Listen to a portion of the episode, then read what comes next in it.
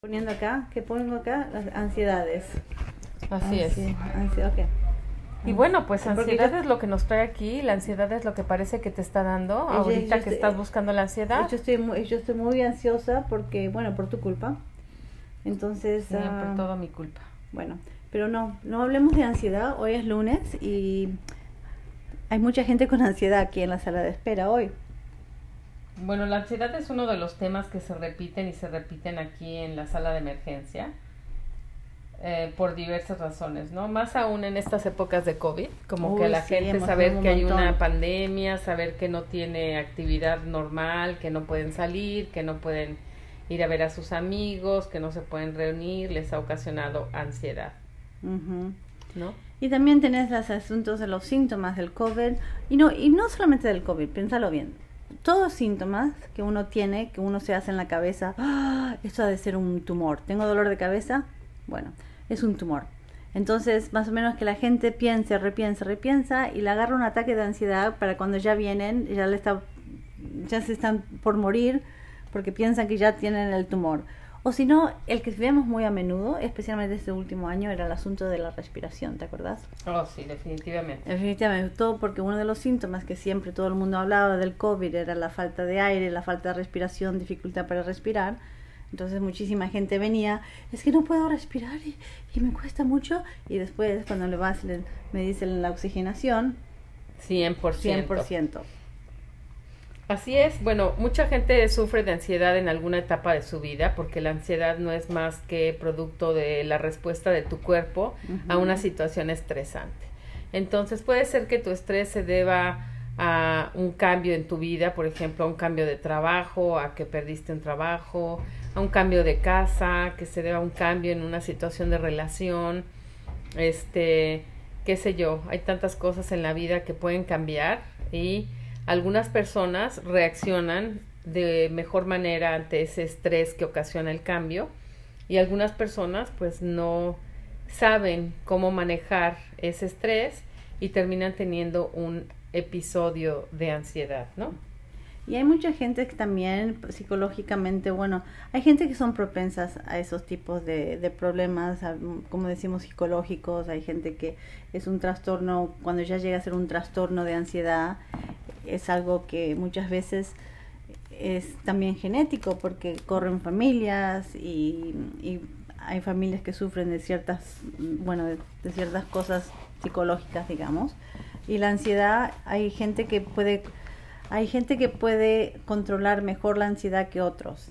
Claro, y es algo que yo creo que también aprendes a lo largo de tu vida, de tu familia, de tus padres, el cómo ellos manejan las situaciones estresantes y a veces uno copia eso, ¿no? Por otro lado, a veces la gente se da ese ataque de ansiedad como una manera de llamar la atención porque en la casa nadie le hace caso y tiene tal vez algunos síntomas que le están preocupando y la mejor manera de que háganme caso es hacerlos aún más grandes, ¿no? Como exacerbarlos. Entonces, bueno, algunos de los síntomas de la ansiedad, para que ustedes vean a ver si ustedes se han notado que están pasando por eso, son la preocupación excesiva, por ejemplo, ¿no? El que dicen que la persona que tiene ansiedad empieza a futurear en el sentido de que, "¡Ah! ¿y qué tal que esto pasa? ¿Y qué tal que luego me dicen tal? ¿Y qué tal que esto? ¿Y qué tal que lo otro? Y entonces todo es como una adivinanza, a ver qué tal que. Entonces se hace de una preocupación que no necesita. Sí. Eh, otra cosa que uno siempre, esa sensación de nerviosismo, de agitación o de tensión, eso también es otro síntoma que es muy, muy conocido, el, los, esos síntomas de la gente viene, estoy muy nervioso, agitado, tensión, eso es parte también, eso son síntomas de también de la, de la ansiedad.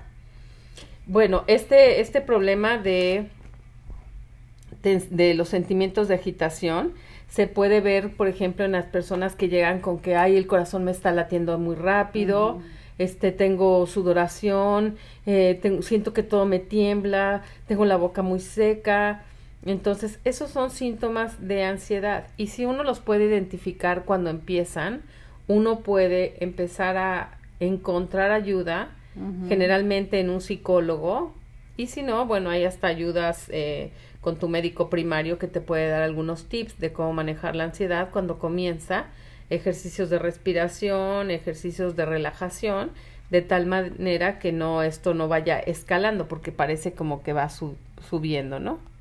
Sí. otra cosa que notamos mucho es la intranquilidad.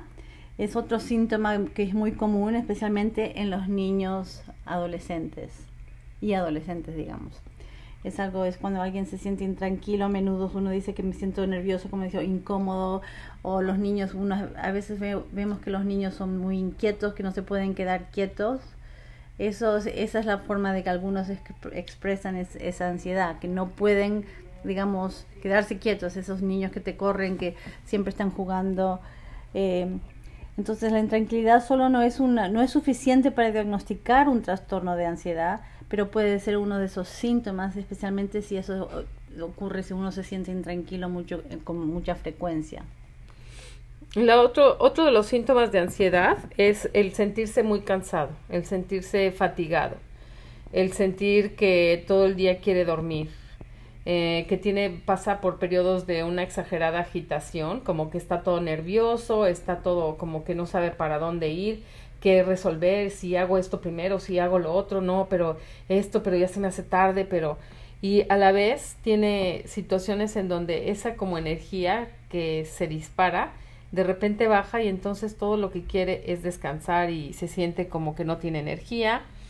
Entonces, si tu fatiga viene acompañada de una preocupación excesiva, podrías pensar que puede ser ansiedad. Entonces, como dijimos, comienza a tratarlo con cosas leves, con cosas simples en casa. Entonces, para cada persona es diferente y algunas personas pueden encontrar que sentarse un rato eh, a respirar con tranquilidad, a tomar respiraciones profundas en donde respiras acompasadamente por la nariz, sueltas el aire por la boca y te tratas como de concentrar en tu respiración. Para algunas personas le funciona. Algunos otros dirán, bueno, tal vez sentarme en un lugar más callado, con un poquito de música suave, con una taza de té, a lo mejor eso ayuda para la ansiedad. Es todo dependiendo de cada persona. Sí. otra cosa que tenemos, otro síntoma también es la dificultad para concentrarse. Hay muchas personas que sufren de ansiedad que informan que eso le cuesta mucho la concentración. Ah, vemos no solamente adultos, pero también niños, adolescentes que tienen ese trastorno, que sufren de ansiedad, que es uno, casi siempre, uno de los síntomas es de la falta de concentración. Entonces, pero acuérdense que la dificultad para concentrarse también puede ser señal de otro, de otro, no solamente de ansiedad, puede ser de, otros, de otras afecciones médicas. Por ejemplo, en niños puede ser el trastorno por déficit de atención o depresión, entonces, no es en sí la falta de concentración no es un síntoma para el solo síntoma para poder diagnosticar la ansiedad. Es solamente es uno de los síntomas que uno puede presentar. Tú cuando no te concentras, no puedo decir que ya tiene ansiedad, ¿verdad? Sí, es porque, estás viendo el teléfono, tus acciones y la bolsa de valores y todo el dinero que has invertido ahí. Y ahí sí estoy perdiendo mucho, entonces ya estoy ansiosa por eso, pero no me concentro porque estoy mirando el teléfono. Tienes razón, muchísima razón. Entonces, bueno, la irritabilidad, por ejemplo, ese es otro otra síntoma de la ansiedad y eso muchas veces se nota en que las respuestas de una persona a algún estímulo del medio ambiente, eh, las, sus respuestas son exageradas, ¿no? Le dices algo y luego, luego brinca como gallito de pelea. O los jóvenes que tienen más tendencia a tener ese coraje al manejar de que, ay, ya estoy ansioso, ya me rebasó alguien y, ay, ahorita lo voy a alcanzar y le voy a decir de que se va a morir.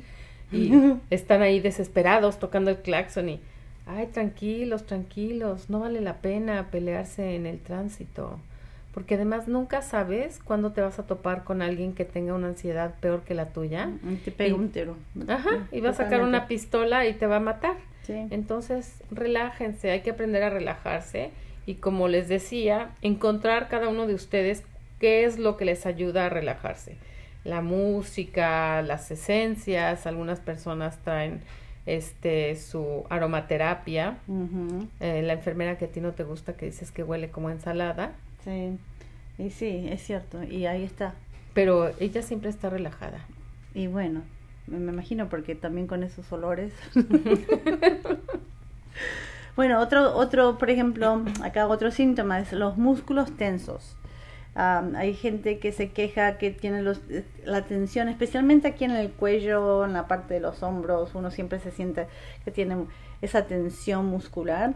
Eso también es uno de, es, es algo que está relacionado con la ansiedad no, no, y tampoco no se entiende completamente por qué se asocia eso con la ansiedad. Pero algo interesante que han dicho que el tratamiento de la tensión muscular con terapia de relajación muscular ha demostrado que sí reduce la preocupación en personas con ese trastorno de ansiedad. Entonces, ah, la tensión muscular está, es, realmente está vinculada con la ansiedad pero también la relación entre ellas no se comprende del todo, no sabemos del todo. Entonces es uno de los síntomas, pero también uno tiene que tratar que si uno trata esa tensión muscular ayuda a reducir la ansiedad. Exacto, y bueno, mucha gente que le da por la ansiedad empieza a ponerse toda como tensa, todo su cuerpo empieza a entrar en una como tensión generalizada y tus músculos no aguantan tanto tiempo estar tensos, ¿no? Hay gente que dice que le duele la mandíbula porque está como apretando los dientes todo el tiempo. Gente que pues como que está cargando esa tensión en el cuello y en los hombros. Y también después de un tiempo empieza con que le duele la espalda. Entonces, ese es uno de los problemas. La otra es dificultad para dormir o permanecer dormido. Hay gente que si tiene una ansiedad bastante elevada, pues claro, quererse ir a la cama con ansiedad es difícil que uno se relaje lo suficiente para poder conciliar el sueño. Entonces, bueno, ya saldrá alguien que diga, ay no, pero es que te tómate el Nervocalm o tómate unas gotas de sabe Dios qué y no la melatonina. la melatonina que bueno es como el remedio natural más utilizado, ¿no? Pero mucha gente recurre a medicina, aquellos que pueden ir a la tiendita de la esquina y la señora de la cajita de zapatos le saca alguna una, este pastillita que recibió la semana pasada del, de la prima que llegó. Ajá. Y entonces saca la, un, algún pastilla para dormir, algunas de las cuales aquí en este país ya están inclusive prohibidas porque se ha encontrado no solo que son adictivas, sino que son dañinas para la salud. Entonces, antes de tomar un remedio en medicina para tu falta de sueño, yo creo que puedes recurrir a un masajito, o el té, unos tecitos esos de, de qué son, de manzanilla, eso de tila, de tila, todas esas cositas así, uno puede probar, intentar varias cosas. También lo que ayuda mucho para conciliar el sueño es dejar de ver el teléfono una hora antes de tener que ir a la cama. Yo sé que a mí me cuesta mucho a veces. A mí también. Pero algo que he encontrado que es muy útil también es que cuando pones tu teléfono en el YouTube, buscas música para dormir. Ah, cierto. Y hay cantidad de videos que, por cierto, algunos de ellos, después de unos minutos se pone la pantalla negro y sigues oyendo por un X tiempo la musiquita y caes rendido. O si no se te acaba la pila del teléfono y ya se te murió el teléfono y ahí sí que está totalmente negro. Y se me acabó la pila. Y después te da ansiedad que no vas a poder despertarte el día siguiente porque el despertador no funciona. Oye, antes contaban borreguitos. Sí, bueno, ya no. Ya, ya, ya, no. Ya no se permite tener ganado en casa. ya no se permite más eso. Otra cosa de la ansiedad y que vemos aquí muy a menudo son los ataques de pánico. Ahora, los ataques de pánico es distinto de la ansiedad. La ansiedad es un término generalizado, pero incluye el ataque de pánico. Y ataques de pánico realmente son, son ataques que realmente es una sensación de miedo, esa sensación de, de que uno, hasta uno se puede sentir que se va a morir, que le va a dar un infarto, que no puede respirar, se siente bien que están sudando, temblando, que le, no sé, las palpitaciones y la gente, mucha gente piensa que se está por morir. Que le da el infarto. Que le, sí, la falta de aliento, esa presión que uno siente en el pecho. Es, muchas veces asocian eso con infartos porque son casi los mismos síntomas, ¿no? Entonces por eso se vienen. Dice que eh, una ese es uno, uno de esos números que siempre a mí siempre me interesan, que dicen que el 22% de adultos en Estados Unidos tendrá un ataque de pánico en algún momento de su vida